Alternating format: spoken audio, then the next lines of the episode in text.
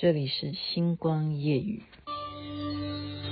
他来听我的演唱会，在十七岁的初恋第一次约会。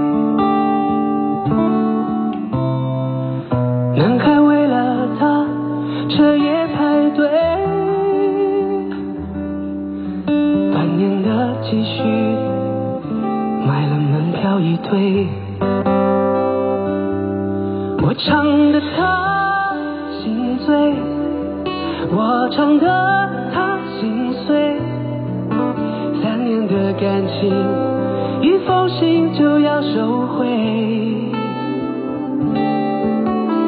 他记得月台汽笛声声在催，播我的歌陪着人们流泪。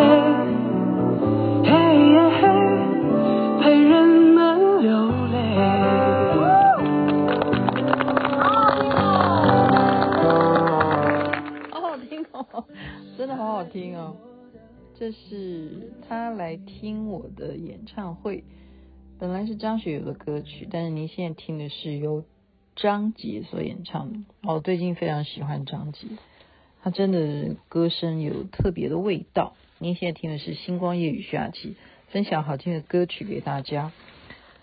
我昨天谈的是肖战肖夫人啊，那就那是纯粹。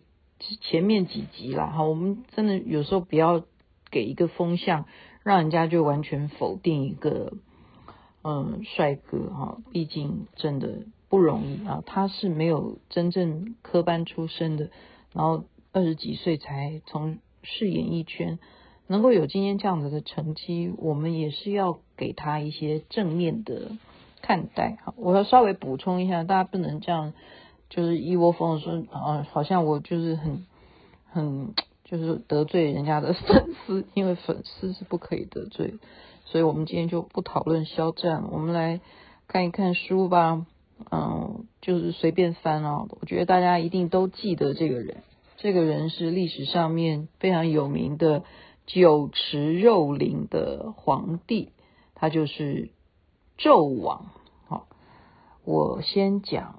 纣王在他得到妲己哈，其实我们如果看那些《封神榜》的连续剧啊，都会把妲己说成他是不是狐狸精的呃身份哈，这个到现在也不知道啊，因为那是本来就是一个传说嘛。但是纣王绝对有这个人哈，妲己也是有这个人，但那个神话的部分，嗯，是蛮有的聊的哈。妲己被纣王宠爱，然后这时候呢，宫里头呢就病死了一头大象。哎，大象它养在宫里头，可见的它真的是很很闲闲哈，就把皇宫里头设置了动物园哈。纣王这时候就命他的臣子呢，工匠哈，把这个大象在当年，其实那是很早的年代啊。他就知道了哈，就把大象这个象牙呢，那么大的象牙，他要拿来干什么？磨成筷子，而且是给谁用啊？给妲己来用哈。女人用的筷子还需要用到象牙哈。那匠人呢，就把这个象牙就真的，因为皇上这样吩咐嘛，纣王吩咐的啊，把象牙弄成很细啊，你看。这么浪费哈，就磨磨琢成可以使用的筷子那么细，然后就奉献给商朝的这个纣王啊。这时候呢，就大臣诸侯就都看到了哈，大家就争相就是议论了，就交头接耳，大家就说我们在大王面前当然要称赞嘛，就一直夸，哎呀，大王这个筷子真的是皎洁可爱呀，果然是啊。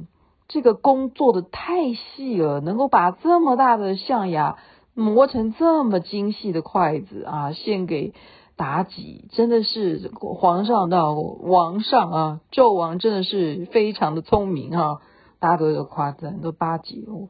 这种人呢，都是雅琪妹妹非常点点点的哈、就是我每一次看到这样子的人出现的时候，我觉得是社会上是有必要的，是有必要要有这种人，因为很多的领导哈，领袖就是一个 leader，一个团体里头，当他做到，例如董事长，然后做到总经理的这个这样子的位置的时候，他们身边都需要要有这种称赞他的这些人来陪，让他去建立更强大的优越感哈。那可是这时候就有一个叫姬子哈的大臣呢，他就一言不发。他就摇头叹息，他已经看到了未来了。那他还就问他说：“你在叹息什么？你为什么要？人家都在说好，你为什么竟然表现一副好像很落寞的表情？你你不想活了吗？”啊，这个机子就回答了，他说：“诸位啊，你们有所不知，大凡由俭入奢易，由奢入俭难嘛。今天你看看，造了一双。”象牙筷子，那筷子要配什么？筷子里面你还要拿碗呢、筷子只是细细的筷子，那是因为刚好这头大象死了，是不是？好，你看起来这个事情并不是很大，但是象牙筷子一定要配什么？犀牛角，是不是更精细呢？犀牛角，他还到时候又吩咐你再来雕琢一个碗。或者是白玉相刻的杯子，然后这这时候是 这个碗还杯里头还要再盛着一些很奇珍异兽啊，例如什么象鼻啊、豹胎啊，豹是那个 就是豺狼虎豹的豹，豹胎哦，那个胎盘的意思，还有龙肚，还有凤髓才相称啊，就是碗里头要放这些东西啊，吃了这些山珍海味呢，然后还要什么？穿上锦绣的衣服，然后还要什么？坐上酒花的彩鹰，然后还要什么？住上华美的楼房，这都是未来一定会慢慢推演，必想必将看到的。所以我现在已经从一个象牙筷子，我就看到了未来，好让我担心啊！好，所以这个机子是最先发现问题之所在吧。也不算最先了，就是说它可以从一个象牙筷子啊，就可以呃很有远见哈。那事后当然是果然就不出箕子所料了嘛哈。匠人真的是哈做完象牙筷子之后呢，真的纣王就吩咐他再雕一个玉杯的这个碗哈，就是用玉来雕一个碗，就是给一样给妲己用哈。然后纣王呢又驱使百姓呢要建造更高大的那个楼房。然后还要摆置，这个是非常有名的什么酒池肉林。酒池肉林，他就是呃，我们要怎么讲哈？就是他很喜欢玩玩乐嘛哈，酗酒啊，就要满足纣王这种奢靡生活的需要。他就在国都附近的朝歌哈，那个朝歌的地点在今天的河南的淇县哈。他在这边朝歌呢，就修建了这个别馆哈。这个皇宫里头呢，还建造了一座很高大的露台，还有一些陵院哈。这些都是娱乐场所，就是他的迪士尼乐园哈。然后收集了什么？所以酒池肉林，你现在知道，他收集了一些狗马奇物，就是很多鸟兽也都养在这里头，所以。酒池肉林的意思哈，除了他喝酒作乐之外呢，他真的在里头是有很多很多这些奇珍异宝哈。那纣王就日夜和他的这个妲己啊，啊，还有这些招待这些贵族的宰相啊、臣子啊，就在这里头饮酒取乐啊。然后纣王呢，就还为了打猎，好要怎么样把。那些耕地荒废，然后让这些他，因为他养了这些鸟兽嘛，他要让这些地都荒废，不不准种田。为什么？要让我的动物能够自由自在的在这边快乐的 遛鸟或遛狗或遛什么野兽，然后让他们自由的繁衍，还想出各种刑法来处罚这些贵族。好。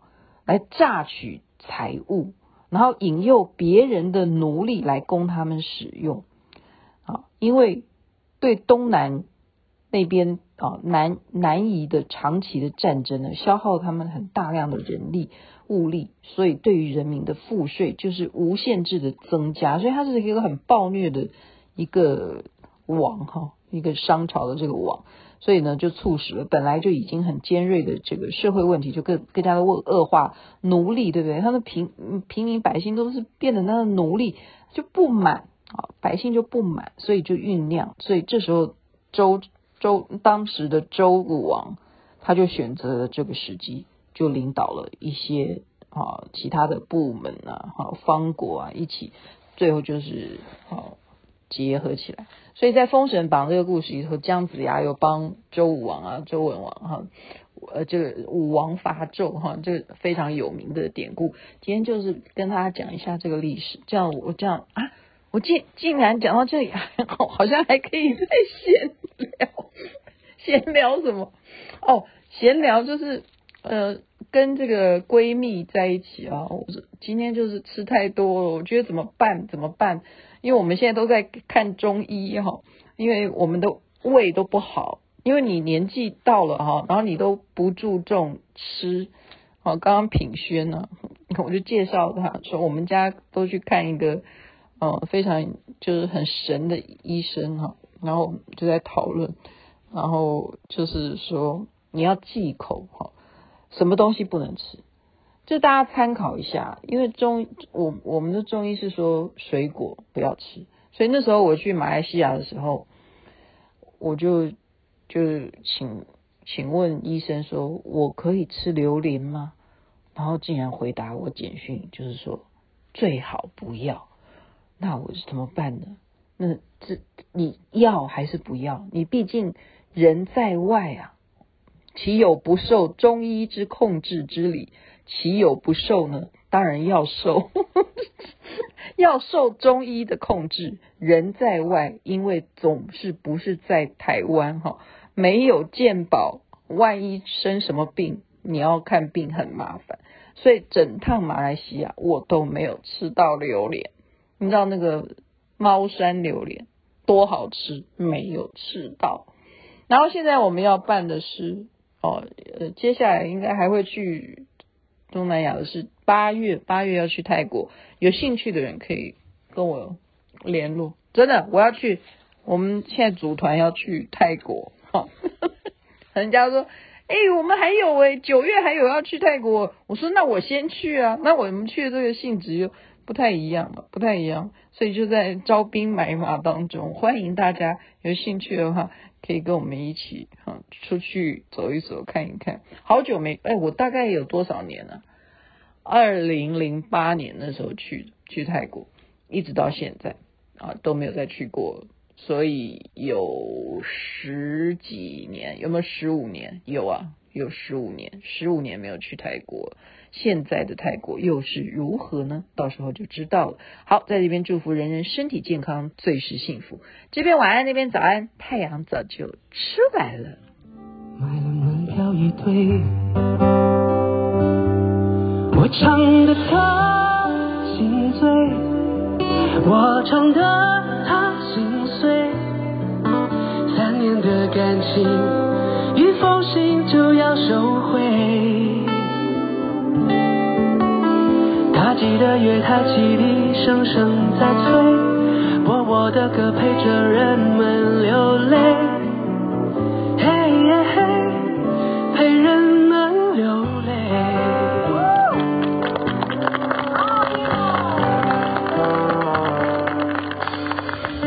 他来听我的演唱会，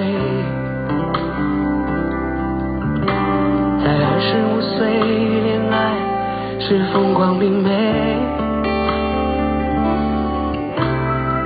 男朋友背着她送人玫瑰，她不听电话，一夜听个不睡。